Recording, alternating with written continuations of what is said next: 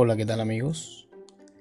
De una forma muy reducida, trataremos de abordar el tema del racismo, quizás desde un punto de vista no muy comentado.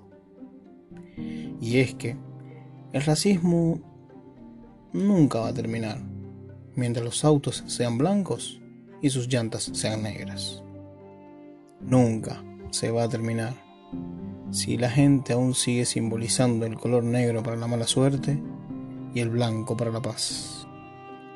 El racismo nunca terminará si nos seguimos vistiendo para las bodas de blanco y de negro para los funerales. El racismo nunca tendrá fin si siguen poniendo a estos que no pagan sus cuentas en lista negra y no en lista blanca. Es más, hasta cuando jugamos billar, no ganas hasta meter la bola negra y que quede la bola blanca sobre la mesa. Ahora pienso yo, ¿por qué no simplemente dejamos de clasificarnos en colores?